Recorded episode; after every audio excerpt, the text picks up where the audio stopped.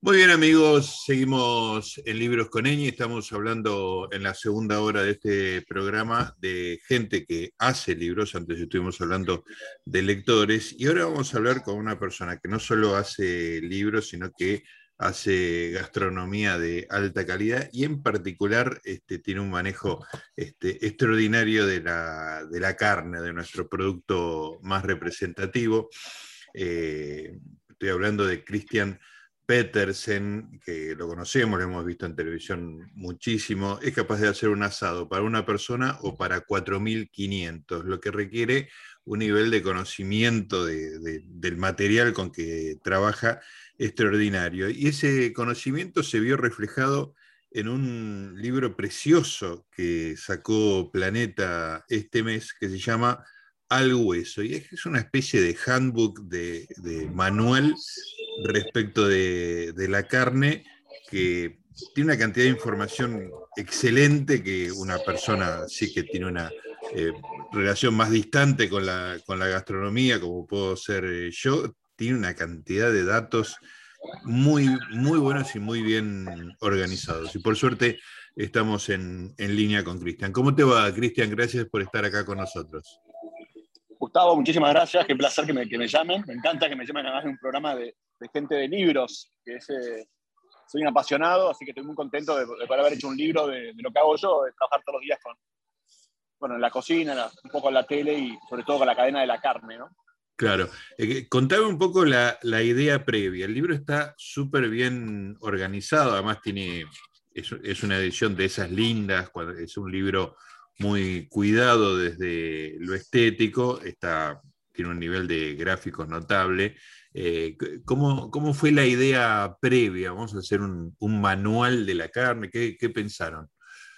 Bueno, la realidad es que, hace dos años atrás hicimos complemento también un libro de, cómo hacer asados. La verdad que el, tema del asado, cómo explicar hacer un asado es bastante difícil, uno puede dar ideas, pero la verdad que después hay que estar en el, digamos, en la trinchera, prender los fuegos y hacer las pruebas, no hay mucho para, para explicar de la técnica del asado, pero sí es importante cuando uno hace asado o cuando cocina carne, saber la calidad de la carne. Entonces, eh, yo empezaba algo que hago naturalmente todas las semanas, comprar carne para mis restaurantes o para mi fábrica de, milanesas, poner todo en, palabras y el, el, proceso de comprar buena carne de calidad. Porque cuando uno compra buena carne de calidad, ya sea un asado o una comida, ya arrancás con, con, digamos, con un hándicap para que salga bien. Y la verdad que en el país de la carne eh, hay mucha información, hay mucha cultura, que estaba media de, digamos, como cada uno en su nicho, ¿no? Vos hablas con un productor y hablan de la producción de la carne, hablas con un carnicero o con un matarife o con alguien del frigorífico y hablan sobre todo el proceso del medio, ¿no? Y por ahí hablas con, con los cocineros o con la gente que cocina eh, y no saben mucho de la producción. Bueno, yo lo, que traté de hacer, ser un poco el nexo entre estas tres patas, ¿no? Entre la producción, la, toda la, la industria frigorífica y la puesta, digamos, en valor de la carne y después cómo cocinarla y, cómo elegir la carne. Entonces la idea es una, es una guía que vos cuando puedas ir al, a la carnicería, al supermercado o donde compres la carne, vos tengas información. Entonces cuando vas a comprar con esa información, comprar calidad y sobre todo exigir por ahí calidad y procesos a, tu, a tu proveedor. Y de esa manera mejorar toda la cadena de la carne, ¿no? Claro. Eh, Cristian, bueno, ahí, ahí déjame contarle a la gente los distintos capítulos del libro. Eh, que va justamente, como decías vos, de toda la línea de, producción, desde el campo hasta eh, la cocina, digamos, ¿no? Toda, toda la línea. Bueno, campo, producción, la carnicería, los cortes, comprar y cocinar. Eh, déjame ir paseando por alguno de estos temas un poco al azar, porque en todos hay información que es muy interesante que tiene que ver este, en algunos casos con una con práctica barra arte y en otros con información casi te diría científica. Te tuviste que, bueno, me imagino que después de tantos años tenés un conocimiento bastante profundo, pero de, todas maneras hay como un, un, rigor, te diría, al borde de lo científico también, ¿no? En realidad, Gustavo, lo que pasa con la carne ahora es lo que te contaba. Tenemos mucha cultura de la carne, mucha calidad, pero siempre fue cultural, ¿no? Siempre fue por, por sentimientos. Y en realidad en la carne lo que está pasando ahora, que pasa en muchas, en muchas ramas de la gastronomía, es la, especificación, ¿no? Entonces, sí, bueno, ¿por qué es tierna? Bueno, hay una razón. Cómo se crió, qué comió, qué raza, los atributos, cómo se, se maduró o no se maduró la carne. Los colores, bueno, qué color la carne tiene y eso también te va a dar un poco de perspectiva que tiene. Y así como en el aceite de oliva, en el café, en el vino, digamos, en el agua mineral, un montón de, pequeños detalles en la gastronomía, la especificación, la especialización. En la carne también hay en el otro lado del mundo, por ejemplo, en Buenos Aires hace cuatro años atrás hay una carrera en la uva de sommelier de carnes. Mira. En el, país de la carne, el país del fútbol, digamos, eh, esto vendría a ser como una guía práctica para que vos poner en, poner en palabras lo que ya se ocurre, pero nadie se puso a pensar. Y es como si vos, hay muchas cosas científicas y técnicas de, las grasas, de la carne, de la proteína, de lo que pasa con la carne cuando la cocinás, que si vos lo entendés, después cuando estás haciendo el asado o la milanesa, eh, podés cocinarlo mejor, digamos, estás sabiendo lo que está pasando, ¿no? Claro. Cuanto, cuanto más sabés, mejor hacer las cosas, obviamente. Eh, Cristian, eh, siempre, yo que soy un ignorante total, te hablo desde la ignorancia de una persona que, que no podría no comer carne, que necesito tener carne, no te digo todos los días, pero muy seguido. Eh, desde esa ignorancia siempre tuve la, siguiente incógnita. Los cortes de carne, que vos los tenés sistematizados en el capítulo 4, que vos tenés una, tabla que, muy buena que dice eh, cómo se llaman los cortes de, de carne en distintos países del mundo, en distintos lenguajes, eso está eh, buenísimo. Pero yo me preguntaba, ¿en todos los países se corta lo mismo? Digamos, ¿se, hacen los mismos cortes? ¿Es una cosa que está parametrizada en el mundo? ¿O hay países que cortan distinto, distintas partes que superponen otras de otros lugares? No sé si entendés lo que te estoy preguntando, Cristian. Sí, sí, sí. De hecho, te, voy a ser sincero. Había, había un nuevo gráfico que no entró en el libro porque era mucha información los cortes se cortan, en realidad básicamente hay casi cuatro técnicas diferentes. Está la técnica americana, que bien como son los gringos, cortan de otra manera los cortes, y tiene otros nombres. Está la, parte europea también. Los europeos, la parte de Londres, Francia, cortan, tiene una manera también de cortar los, los, cortes. Y también en Australia. En esos, esos, tres países hay una manera singular de, de postar la, la, media res. Y el cuarto es Argentina, Argentina-Brasil, que somos bastante parecidos en el desposte y en realidad el desposte también depende mucho, digamos, el desposte se habla cuando uno agarra la media res y le saca todas las piezas. En realidad vos tenés, hay como dos mil y pico de músculos en el animal, entonces vos esos músculos podés separarlos de diferente manera. Horizontal, longitudinal. Entonces depende cómo los cortes, esos cortes van a salir diferentes nombres o cortes en cada país. Y en realidad es medio cultural. Eh, digamos, en la Argentina siempre se exportó el pistón, que es la parte de, digamos, de la parte de la cola, digamos, todo lo que es la, la parte de exportación y se quedaba siempre el bife y el asado y la paleta en Buenos Aires. Entonces, toda una, cultura de cortar el asado, de los bifes, de trabajar toda la parte de la paleta, todos los cortes de la paleta. En cambio, en Estados Unidos aprovechó casi todo el animal y casi todos los cortes que hacen ellos tienen un poco de hueso, entonces cortan diferente en la, media res. Y en Europa la cortan un poco más chica que nosotros, cortan, la desmenuzan más todavía, no tiene tantos cortes como nosotros. Claro. Pero básicamente lo que hace el carnicero, la industria de la carne, es eh, trozar el animal, trozar la carne en la parte comercial, ¿no? Porque al final siempre hay una parte comercial que hace a tendencia, digamos, que toda la cultura de los carniceros, cómo se corta la carne para que sea redituable. Entonces, depende de los cortes eh, y el país y el consumo tiene su forma de sacar los cortes. Claro. Así que tenías esa intuición mía de que había distintos cortes y sus superposiciones, estaba reflejada en un cuadro que, consideraste que ya era demasiado información. Porque en realidad la, guía es una guía práctica, eh, fácil de, llevar. Claro. Pero vos, si, en cada capítulo entras un poco más, claro. escribir dos libros más, porque me pasó mucho. Eh, en toda la canela de la carne hay mucha información. Entonces, por ejemplo, yo en, un capítulo te cuento las zonas de Argentina para producir. Y te las separo en cinco zonas, pero ahora en cada zona también hay subzonas y otras pasturas. Te cuento un poco de las razas de cada raza, una hoja de cada raza pero de cada raza te puedo hablar eh, tres hojas, porque la verdad que hay, mucha información atrás. Pero bueno, en el manual está lo, que tenés que saber sí o sí para ir a comprar bien. Después, si querés saber más información, podés ir, seguir investigando, ¿no? Claro, está muy bien. Escúchame, Cristian, estamos hablando con Cristian Petersen, una de las autoridades relacionadas con el consumo de carne en la Argentina, con los asados. Eh, desde hace bastante poco empecé a escuchar hablar eh, del corte Tomahawk, ¿no? Esa, esa combinación de, bife y costilla. ¿Podés explicar? Esto es una cosa, es un corte nuevo, digamos, ¿se pueden inventar cortes eh, nuevos? ¿Y qué características tiene el Tomahawk en particular? Cortes nuevos, eh, en realidad es como lo que hablábamos recién, vos podés cortar el animal de diferente manera de lo que se cortaba tradicionalmente en Argentina y vas a tener un corte nuevo. Pero en realidad los cortes tradicionales son por una razón de ser, para aprovechar todo el animal.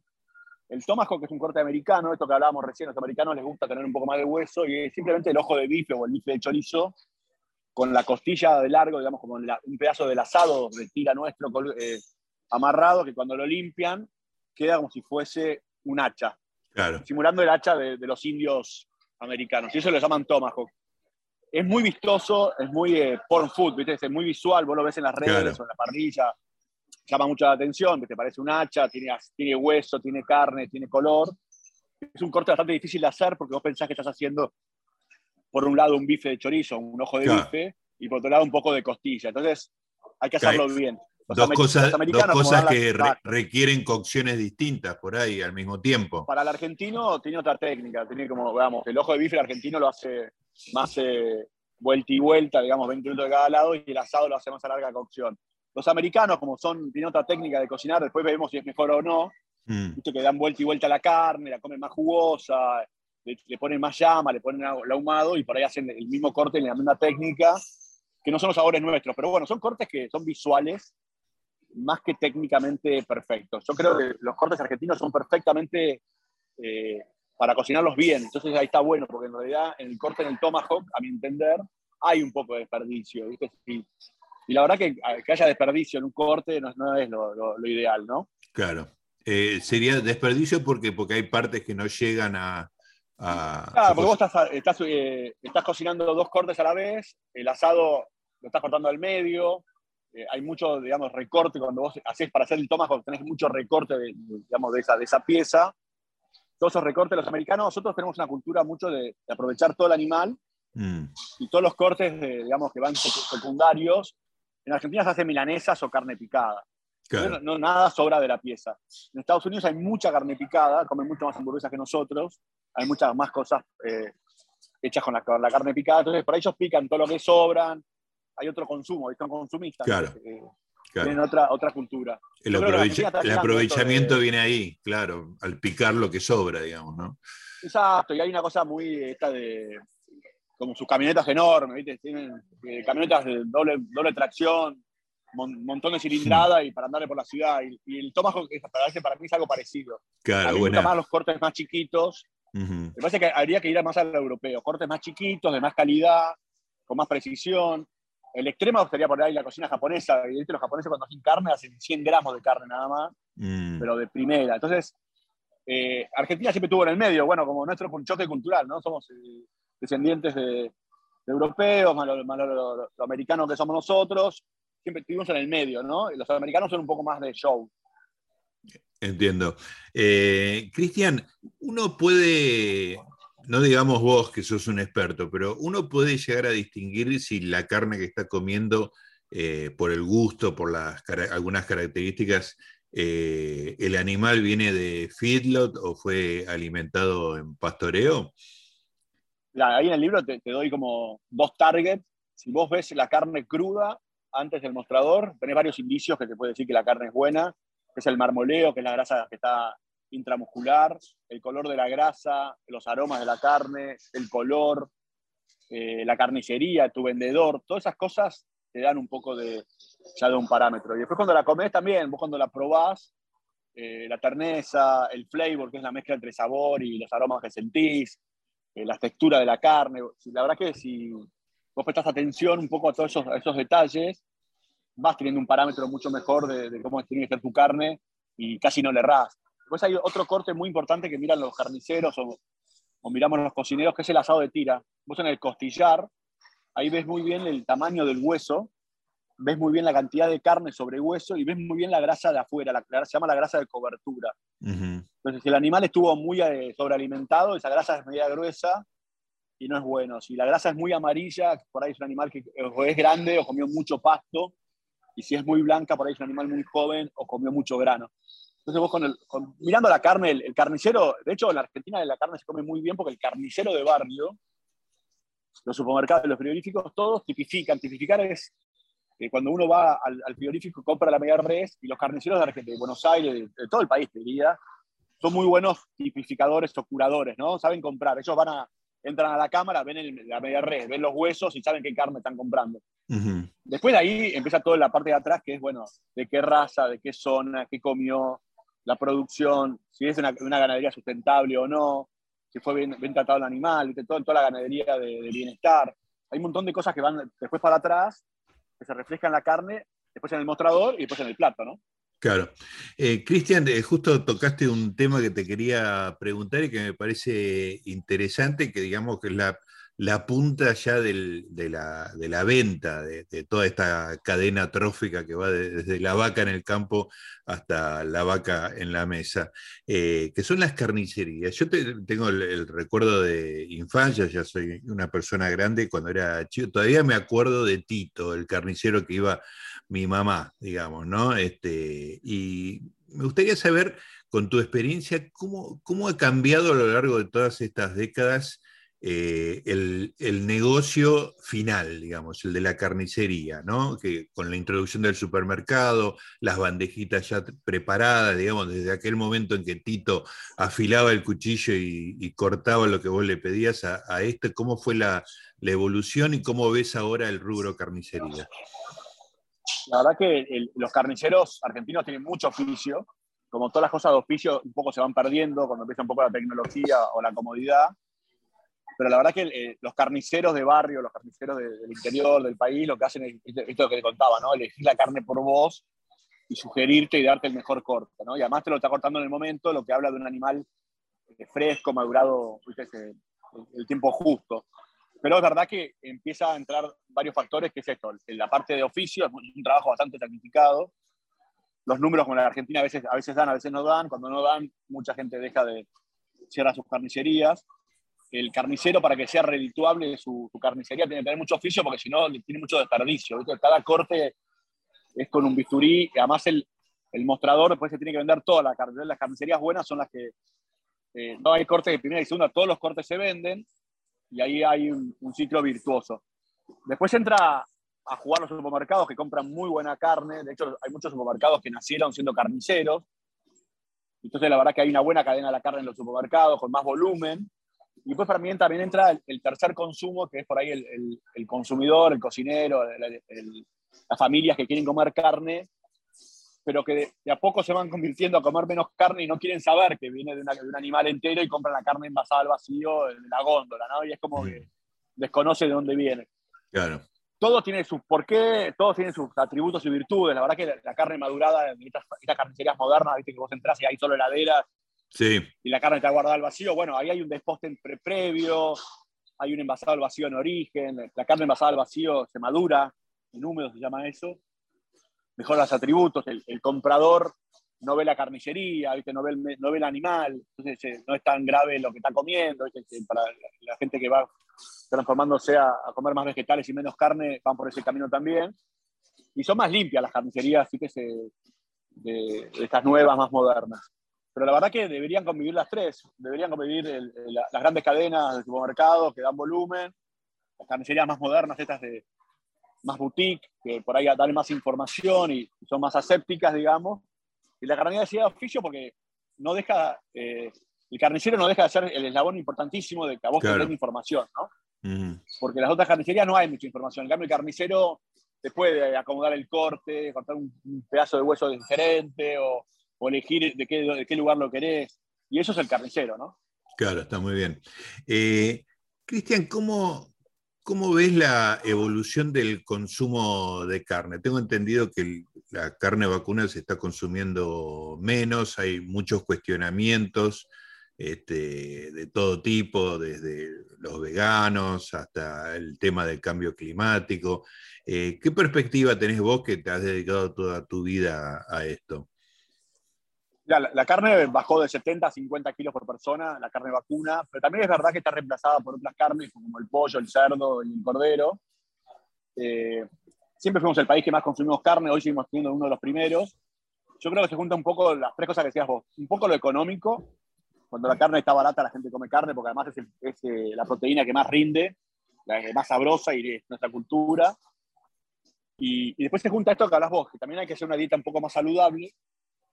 Y en realidad yo abogo un poco para, para no dejar las carnes, pero sí elegir carnes de mejor calidad, menos cantidad y acompañarlas con más vegetales. Entonces, culturalmente deberíamos ir a eso y estamos yendo un poco por, los vaivenes económicos y un poco también por, los, por el vaivén este cultural y de cambio, ¿no? De, La gente joven prefiere comer menos carne.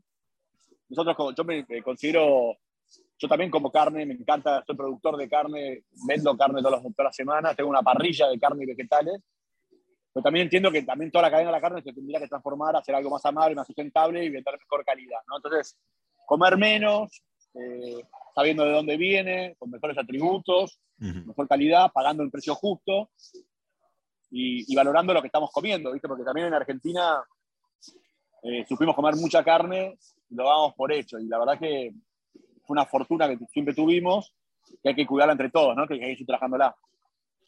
Eh, tocaste un tema que en el libro no está, porque el libro es específicamente de, sobre carne, que es el, el acompañamiento. Vos hablabas de, acompañar con, verduras. ¿Qué, cuál, es tu idea respecto del acompañamiento ideal para la carne? A mí, Gustavo, cuando uno cocina carne tiene que tener mucho cuidado. El 70% de la carne se malogra cuando uno la cocina. Entonces, el, punto final es cómo la cocinas. Eso para mí es muy importante. Y para mí también cómo la acompañas. Y, sin dudas, mira, mi parrilla acá en, San Isidro, que se llama Hermanos, eh, yo cambié el orden de la carta, en realidad es vegetales y carnes a la parrilla. Hay que acompañarla con muchos vegetales. Eh, o sea, un almuerzo ideal sería 200 gramos de carne, no 500 como los argentinos siempre, y dos o tres vegetales, legumbres, eh, también puede haber arroces, hay un montón de variedad. Y además los vegetales, las legumbres y, los cereales, lo que te dan también es, color, variedad, estacionalidad. La carne se, se hace todo el año. Si viene la primavera, verano, es el, auge porque las pasturas rinden más. La carne tenés todo el año. Cambio, los vegetales o los cereales, hay una estacionalidad. Entonces vos podés acompañar ahora en el invierno, está lleno de choclos, está lleno de zapallos, está lleno de calabazas, de kale, espinacas. Bueno, entonces vos tu carne hoy la deberías acompañar con todas las vegetales de estación. Te diría que tres, cuatro vegetales y un pedazo de carne. Eso es lo ideal, ¿no? Que haya como más color. En el argentino estábamos muy acostumbrados al rojo de la carne y al blanco del pan, y, habría que hacer más colores, ¿no? Claro. Eh, otro, otro tema que tiene que ver con, lo lateral, pero esto sí tiene un capítulo específico en el libro, es el tema de la sal. ¿Cuánta sal antes, después? Eh, contame un poco cuáles son tus ideas. Bueno, la, la, sal siempre se usó para cuidarla, digamos, para transportar la carne y cuidar la carne, ¿no? Claro. Y la, eh, la sal ahí en los, estudios americanos está demostrado que la sal lo que hace es que la carne sea más palateable. También vos cuando comes carne con sal, vos empezás a salivar y cuando vos salivás al masticar es más tierna la carne. Y también cuando va la cocción, esa, esa sal ayuda a que se deshidrate mejor la carne, la grasa se, se, se cocine mejor y sea más rica. Por supuesto que puedes comer carne sin sal, pero está probado que la carne con sal es más sabrosa porque además la sal hace de ecualizador. Eh, de hecho, hay gente que usa sal en la pastelería y acá pasa lo mismo. Cuando vos le pones sal a la carne, bajás un poco los amargos y mm. subís un poco los dulces. Entonces le das un tono más eh, ameno a tu carne. Entonces la sal siempre se pone antes. Es verdad que hay que ponerle menos sal. El argentino le pone mucha sal. Nosotros le ponemos mucha sal, hay que ponerle un poco menos. Pero la sal se pone un poco antes de, cocinar, la carne de temperatura ambiente y vas a, tener, vas a tener un mejor sabor, ¿no? Vas a, vas a tener un poco más eh, de aspecto de, de, aromas, todo junto. Y hay gente que no le pone más sal, pero casi siempre el que no le ponen sal es por un tema de salud, por presión o... Tiene otro sabor la carne, pero yo le, pondría antes. Claro. Eh, Cristian, eh, tampoco está en el libro porque, porque, como decía, el libro es específico de, la carne, pero ¿qué pasa con las eh, salsitas? Por ejemplo, el, el, chimichurri, alguna cosa que lo haga más más picante. ¿Es algo que compite con el sabor de la carne, lo realza? ¿Cuál es tu punto de vista?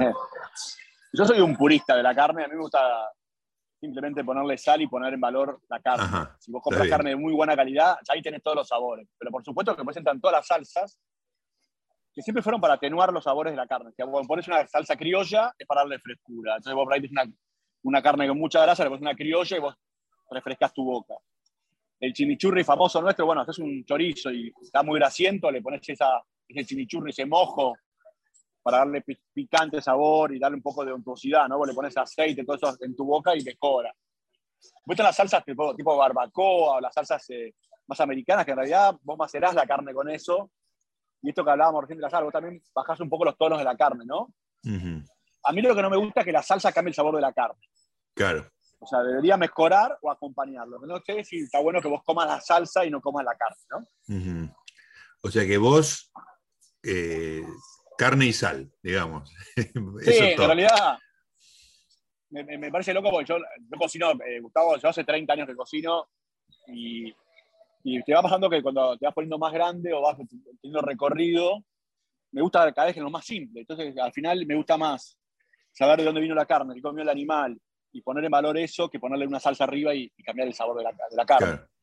Eh, de hecho, bueno, a mí la pandemia nos pegó bastante fuerte como, como, como familia, como empresa, pero en realidad eh, también eh, nos, nos, nos, dio, nos hizo dar cuenta que yo quería volver a lo básico. Entonces, yo pasé de hacer eventos, casamientos, comidas en cancillería, digamos, unas cosas más sofisticadas, a hacer cosas simples, ¿no? hacer pan de masa madre con harinas orgánicas, a procesar la carne yo casi la vendo sin cocinar, porque yo vendo milanesas congeladas sin cocinar, y, y ahí hacer una parrilla de vegetales y carne, también muy simple, digamos, eh, no hay tanto proceso de antes. Y, yo antes estaba en la tele, sigo estando en la tele, ¿no? Pero viste, por ahí salsas, cosas, recetas, eh, mezclas, recetas de otro lado del mundo, y la verdad que te das cuenta que tenemos un país maravilloso, que, que lo que hay que hacer es poner en valor la producción y, y hay mucho trabajo atrás, ¿no? Decir, bueno, ¿quién produjo esta carne? ¿Cómo se alimentó el animal? qué raza es.